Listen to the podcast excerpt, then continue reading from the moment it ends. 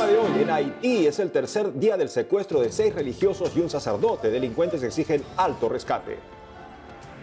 En Burkina Faso, al menos 15 muertos deja atentado terrorista durante una oración dominical. A dos años del inicio de la guerra entre Ucrania y Rusia, el Papa suplica humanidad para una solución diplomática por la paz. Desde Venezuela esperan con ansias la aprobación del segundo milagro que elevará a los altares al beato José Gregorio Hernández, el médico de los pobres. Desde Perú, salesianos estrenan cortometraje por los 200 años del primer sueño profético de Don Bosco que le reveló su misión. puede ser una madre. ¿Mm? A ella. Hola Natalia, empezando una nueva semana. Así es, Eddie, y es un gusto iniciarla contigo y con nuestros televidentes desde nuestros estudios en Lima, Perú. Gracias por acompañarnos en EWTN Noticias. Soy Eddie Rodríguez Morel. Bienvenidos, yo soy Natalie Paredes. Empezamos las noticias desde Haití contándoles que ya llevan tres días secuestrados seis religiosos y un sacerdote en medio de la creciente violencia entre pandillas. Conozcamos los detalles del caso. En Puerto Príncipe, capital de Haití, Seis religiosos y un sacerdote fueron secuestrados por hombres armados en la mañana del viernes 23 de febrero. Se trata de hermanos pertenecientes a la Congregación del Sagrado Corazón. Según Así Prensa, fueron raptados cuando se dirigían a una misión en la escuela Juan 23, el único centro educativo que sigue funcionando en la zona de alto riesgo de la ciudad. En el caso del sacerdote, fue secuestrado luego de celebrar la misa en la capilla de Nuestra Señora de Fátima, también en Puerto Príncipe. Al respecto, la Iglesia en Haití emitió un comunicado afirmando que los secuestradores exigen un elevado rescate a cambio de su liberación. Instaron a que se les deje ir de forma inmediata y pidieron que el gobierno ponga fin a la inseguridad. A consecuencia de los hechos, la escuela Juan 23, donde se produjo el secuestro, ha cerrado en forma temporal. En Haití, los sacerdotes y religiosos son con frecuencia raptados porque los delincuentes tienen la convicción de que la Iglesia Católica es rica y puede pagar los rescates, según Vatican News. El incidente es el último de una larga cadena de secuestros en Haití que lleva mucho tiempo sumido en la violencia de bandas criminales que se disputan el control del territorio y que ahora controlan aproximadamente el 80% de Puerto Príncipe, según Associated Press. El 19 de enero fueron secuestradas en Puerto Príncipe seis religiosas de la Congregación de Hermanas de Santa Ana, junto con los ocupantes del bus en que viajaban. Las víctimas fueron liberadas cinco días después. Y en Burkina Faso, al norte de África, un mortal atentado contra una iglesia católica este domingo en una oración dominical. Los detalles en la siguiente nota. Este domingo terroristas atacaron el templo de Sakane en Burkina Faso cuando celebraban la oración dominical. El atentado deja hasta el momento 15 muertos. Según la agencia Fides, los yihadistas irrumpieron en la capilla y dispararon a los hombres, perdonando la vida a las mujeres. Doce murieron en el acto y tres a consecuencia de sus heridas. También hay dos heridos. En un comunicado, el obispo de Dori, Monseñor Laurent Bifuré Davire, expresó, en estas dolorosas circunstancias, los invitamos a rezar por el eterno descanso de los que han muerto en la fe, por la curación de los heridos y por el consuelo de los corazones afligidos. Monseñor Davire llamó a rezar también por la conversión de quienes siguen sembrando muerte y desolación en el país de África Occidental. Según Fides, desde 2018 la mayor parte de la comunidad de fieles se ha visto obligada a huir debido a la violencia de los grupos yihadistas. Solo quedan pocas personas que a falta de un sacerdote permanente se reúnen los domingos para una oración común dirigida por un catequista, tal y cual pasó en el templo de Sakane. Sakane está en la llamada zona de las tres fronteras, en el límite entre Burkina Faso, Malí y Níger, guarida de grupos yihadistas. Y desde el Vaticano, este fin de semana, el Papa Francisco renovó su llamado por la paz en Ucrania y en los países en guerra. Veamos. Ayer 24 de febrero hemos recordado con dolor el segundo aniversario del inicio de la guerra y su gran devastación en Ucrania. Cuántos heridos, destrucción y angustias, incluso en un periodo que está un periodo que está convirtiéndose muy largo y no se ve aún eh, algo de paz en una guerra que no solo está devastando la región de Europa, sino que está desencadenando una gran odio y, miedo. Mientras renuevo mi, mi llamamiento al martirizado pueblo de Ucrania, expreso para todos, en particular para los numerosos víctimas inocentes, suplico que se encuentre un poco de humanidad que permita crear las condiciones de una solución para buscar una una paz eh, duradera en esa región. Hermanos y hermanos, no nos olvidemos de rezar por Palestina, por Israel y por tantos pueblos afectados por la guerra y ayudar concretamente a quienes sufren. Pensemos en tanto sufrimiento, en tantos niños heridos, inocentes. Sigo con preocupación el aumento de la violencia en la parte oriental de la República Democrática del Congo. Me, me uno al llamamiento de los obispos pidiendo por la paz pidiendo por el cese de los, de los conflictos y a la búsqueda de un diálogo sincero.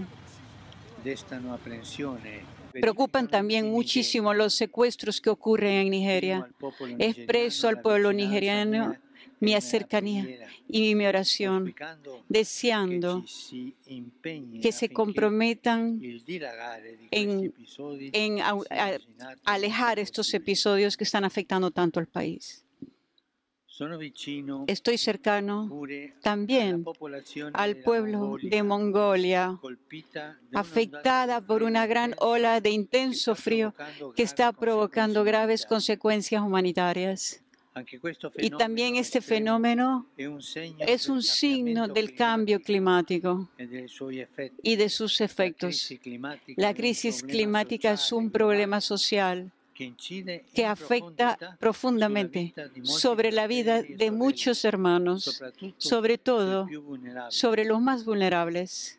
En el contexto de las elecciones parlamentarias programadas para junio de este año, la Conferencia Episcopal de Alemania advierte que las posiciones ultraderechistas y el nacionalismo racista no son compatibles con la visión de Dios y del ser humano. Por eso los cristianos no deben votar por los partidos que pertenecen a ese espectro político. El documento habla del Partido Alternativa por Alemania. Los obispos dicen que ahí predominan las posturas nacionalistas y que la agrupación se mueve entre el populismo de derecha y la ultraderecha. El presidente del episcopado alemán explicó que los informes sobre los planes de reemigración de Alternativa por Alemania son planes de deportaciones masivas. Los prelados siempre han dado su parecer antes de las elecciones, pero no es común que aborden un partido específico para criticarlo.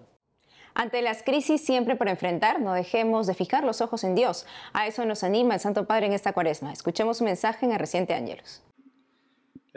La predicación del reino, el perdón de los pecados, las curaciones y los signos realizados eran en realidad chispas de una luz mayor, la luz de Jesús, la luz que es Jesús. Y de esta luz los discípulos no deben apartar nunca más los ojos, sobre todo en los momentos de prueba, como los que se acercan ahora con la pasión. He aquí el mensaje. No apartes nunca los ojos de la luz de Jesús. A lo largo de los caminos de la existencia, a veces tortuosos, busquemos su rostro, lleno de misericordia, de fidelidad, de esperanza. Nos ayudan a lograrlo la oración, la escucha de la palabra, los sacramentos. La oración y la escucha de la palabra y los sacramentos nos ayuda a tener los ojos fijos en Jesús. Nos vamos a Venezuela con buenas noticias alrededor del beato médico de los pobres, José Gregorio Hernández. Su segundo milagro para llevarlo a los altares ya está en estudio. Nuestro corresponsal Andrés Enríquez informa. Nos encontramos en el santuario de Nuestra Señora de la Candelaria en Caracas, donde reposan los restos del beato José Gregorio Hernández. Aquí, cada día cientos de peregrinos llegan para agradecer al médico de los pobres por los milagros recibidos. Para el padre Gerardino Barraquini, vicepostulador de la causa de canonización de José Gregorio Hernández, el beato jugará un papel crucial en la recuperación y en la reconciliación del país. En medio del ajetreo caraqueño, la iglesia de Nuestra Señora de la Candelaria, que data de 1708, guarda los restos de un médico conocido por todos los venezolanos. Las reliquias del beato José Gregorio Hernández reposan en un altar lateral del templo construido por españoles canarios, muy cerca del casco histórico de la ciudad. Allí, cientos de fieles acuden sin descanso para pedir al beato doctor que interceda ante el Señor por sus enfermedades. José Gregorio Hernández se convirtió desde su fallecimiento en un ejemplo de vida y símbolo de unidad y caridad cristiana para los venezolanos. Así lo explicó el padre Gerardino Barraquini, párroco de la Candelaria y vicepostulador de la causa de canonización del médico de los pobres. Prácticamente José Gregorio es un sentir nacional.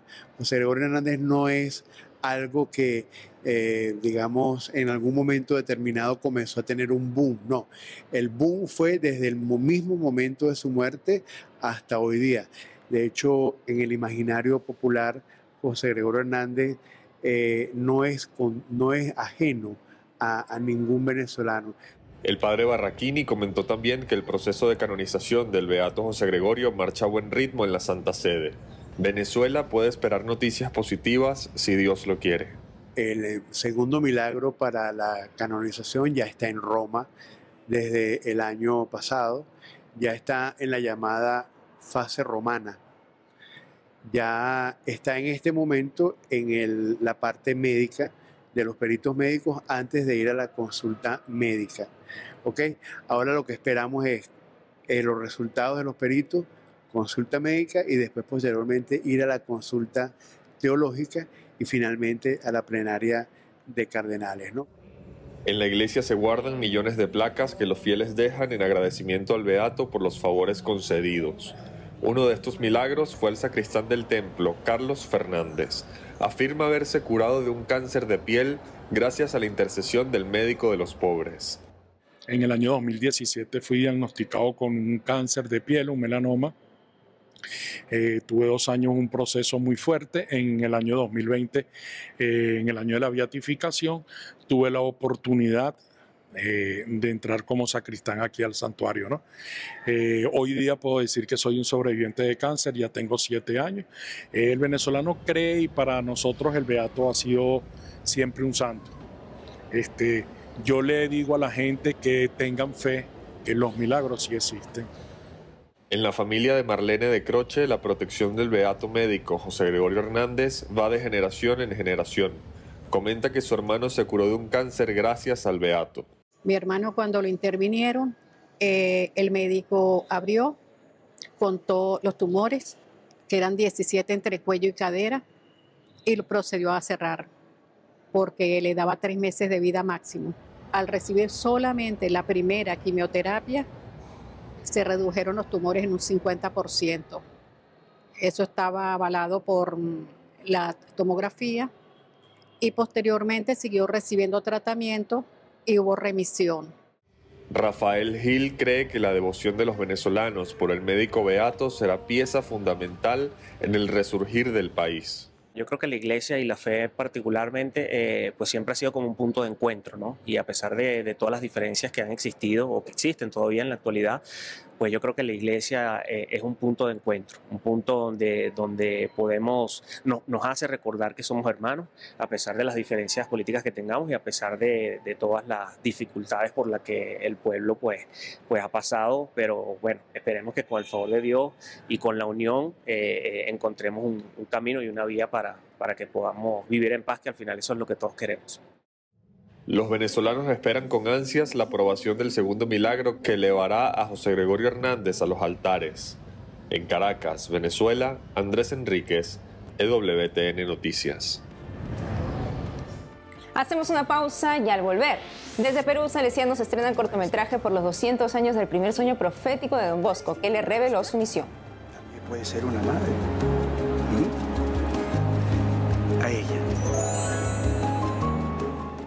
Además, desde Roma les mostraremos la restauración del altar más famoso del mundo. Volvemos con más noticias con Enfoque Católico.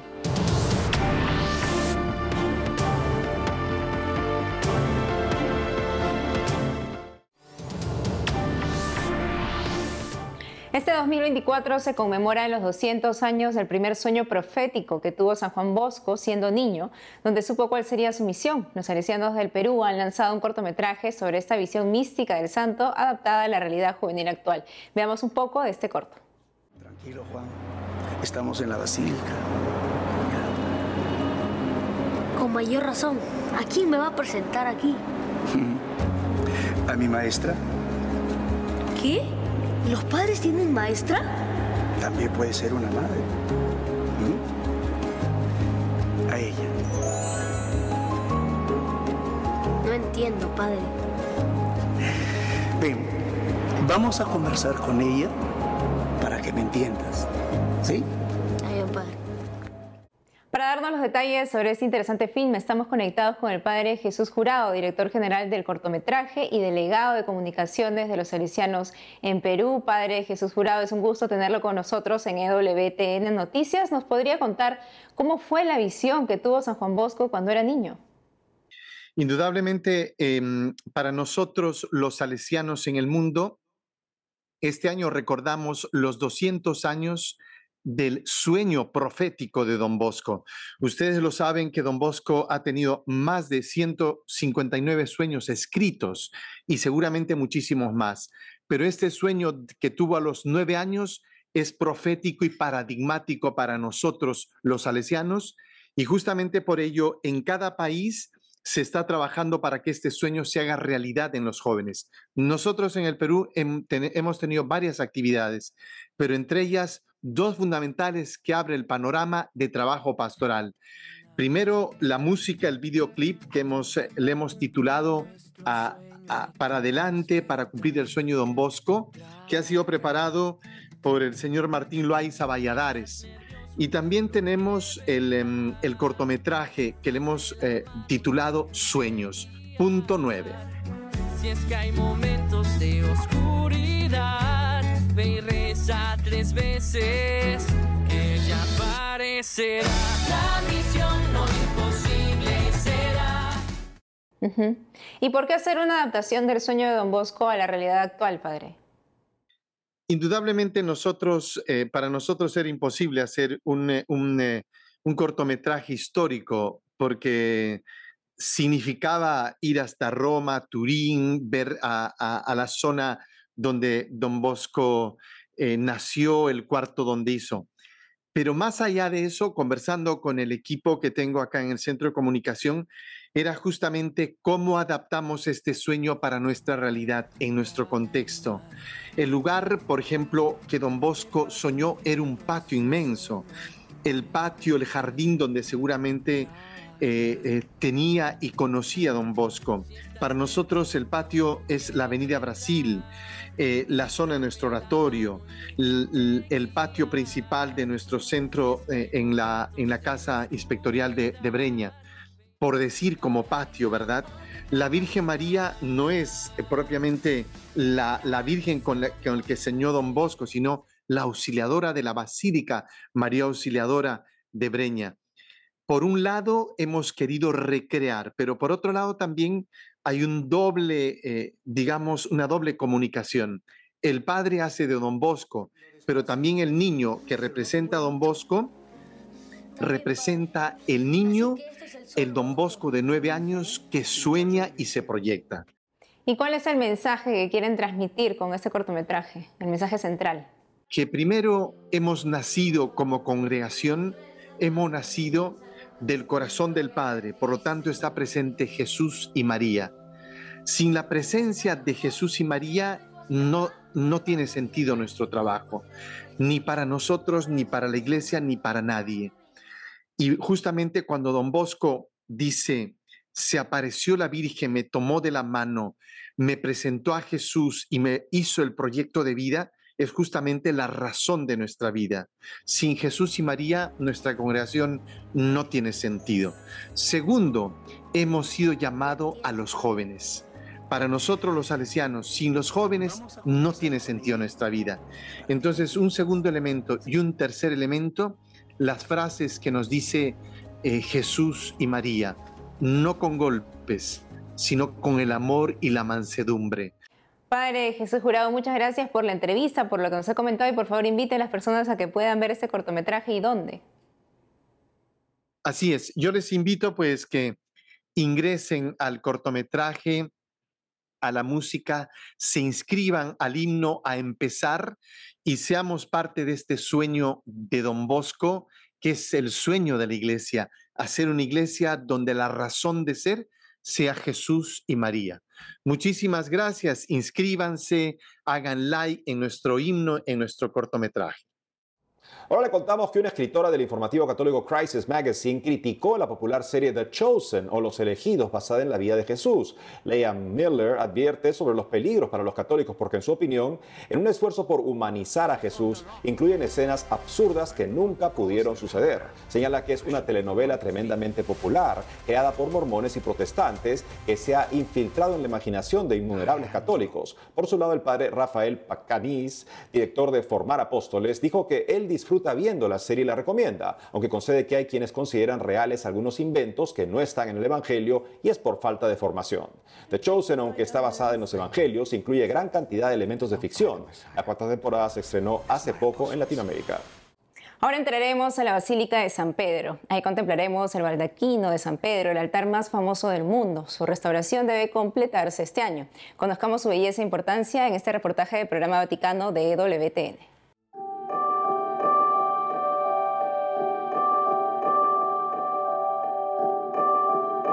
Con casi 29 metros de altura y un peso estimado de 63 toneladas, el baldaquino se erige como principal testigo del arte y la historia dentro de la Basílica de San Pedro. Esta obra maestra de Bernini, el altar mayor de la Basílica de San Pedro y su baldaquino, será restaurada íntegramente para el jubileo de 2025, tal y como lo anunció el cardenal Mauro Gambetti. El baldaquino, concentrando tanto la mirada como el gesto de los fieles en la tumba de Pedro, en la confesión de Pedro, cumple su función principal. Es como una gran cortina que indica una presencia a través de la fe de Pedro. La presencia es Jesús que cada día sigue viniendo a nosotros en el altar. Ecco, viene a noi ancora, ancora oggi. El baldaquino, tan alto como un edificio de 10 pisos, puede verse desde cualquier punto de la basílica y representa el eje en torno al cual gira toda la estructura arquitectónica de la basílica. Esta necesaria restauración se acomete, por primera vez de forma sistemática y completa, 250 años después de las importantes restauraciones del siglo XVIII y 400 años después del inicio de las obras del baldaquino.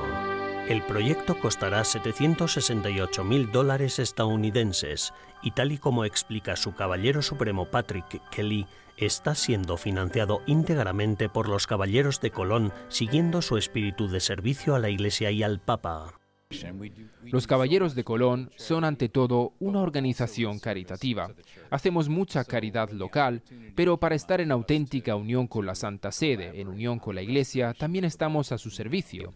Así que cuando se nos presentó la oportunidad de colaborar en la restauración del baldaquino, precisamente porque es el baldaquino de Bernini y la parte central e icónica de la Basílica Vaticana, nos decidimos a hacerlo. No nos costó mucho tomar la decisión.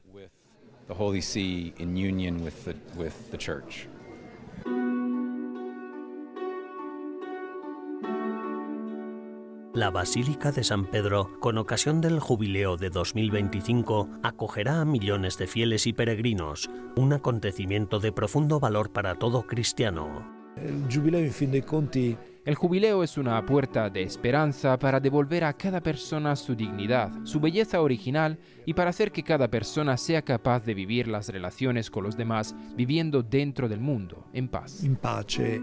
El jubileo es una ocasión única de esperanza y renovación para los fieles, un tiempo en el que también debemos volver a conectar con la Iglesia. Creo que todos sabemos que vivimos tiempos difíciles, pero considero que es importante volver a conectar con la Iglesia. Y como es importante renovar nuestra fe, esa es también una de las razones por la que los Caballeros de Colón se han hecho cargo de este proyecto, porque mucha gente vendrá y se sentirá inspirada ante el baldaquino restaurado y renovado. El jubileo no será el único acontecimiento importante relacionado con la Basílica de San Pedro y su baldaquino. De hecho, en 2026 se celebrará otro importante aniversario. Debemos considerar esta restauración también bajo la perspectiva de otro gran acontecimiento que tendremos que celebrar en la Basílica Vaticana, que no será durante el Año Santo de 2025, sino en 2026. Ese año se cumplirá el 400 aniversario de la dedicación de la basílica, que como es sabido fue dedicada el 18 de noviembre de 1626 por el Papa Urbano VIII, Barberini. Los trabajos provisionales y las obras no impedirán la celebración de ceremonias papales en el altar mayor. El plazo previsto para la restauración es de 10 meses. Y eso es todo por hoy amigos, gracias por haber estado con nosotros. Ya saben que pueden seguirnos en nuestras redes sociales y en wtnnoticias.com. Hasta mañana.